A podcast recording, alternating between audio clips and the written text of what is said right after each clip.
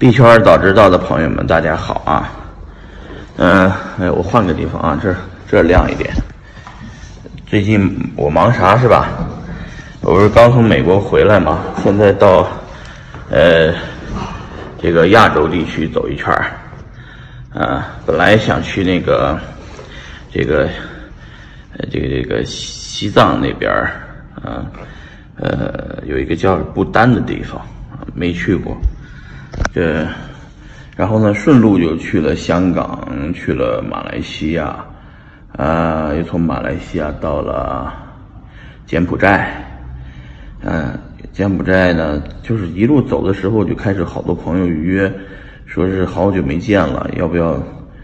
呃，要要见一下，然后大家就从各个地方就，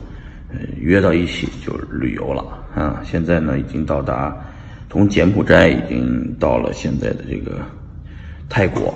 啊，泰国呢，跟泰国币圈的朋友玩两天，然后这个泰国是比较放松的啊，这种状态，度假的状态。等泰国完了以后，还会去越南胡志明啊，明天晚上飞。越南人就比较多了，越南现在约了二十多个人吧，啊，都是从各个地方飞过来的，在越南胡志明碰头，大家呢待个五天左右，去新加坡。新加坡完了再待几天，我的目的地还是想去那个不丹，嗯，因为这个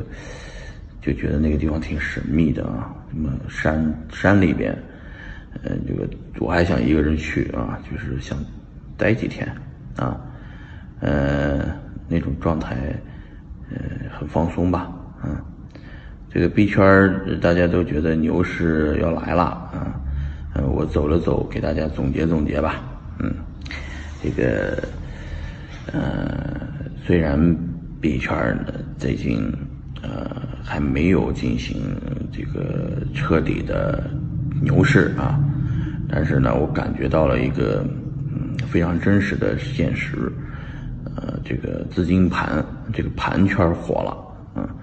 盘圈有一种新的一种模式叫钱包盘啊，钱包盘呢简单就是一个钱包。看看不出来是什么东西，就是个钱包，然后呢，持币一身息啊，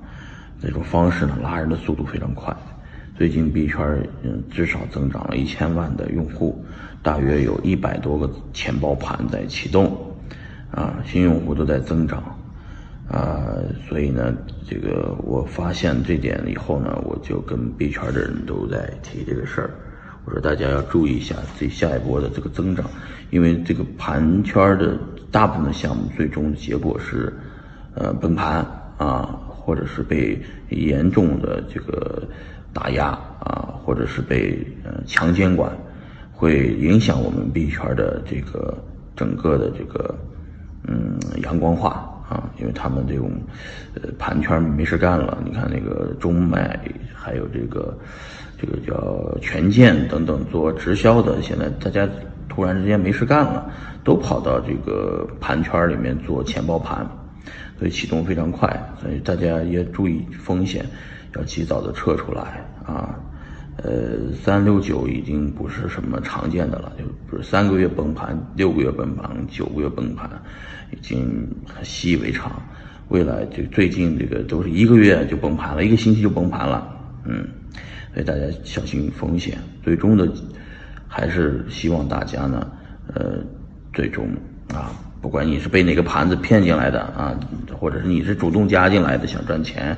但是我建议你呢，最终还是换成比特币啊，就买一个两个比特币放在那里等着就行了啊。我这是我一直的逻辑，就是比特币要分散到每一个家庭里面去，比特币才能有更好的、更高的价值。好，我是宝二爷，嗯，先聊到这儿，回答下一问。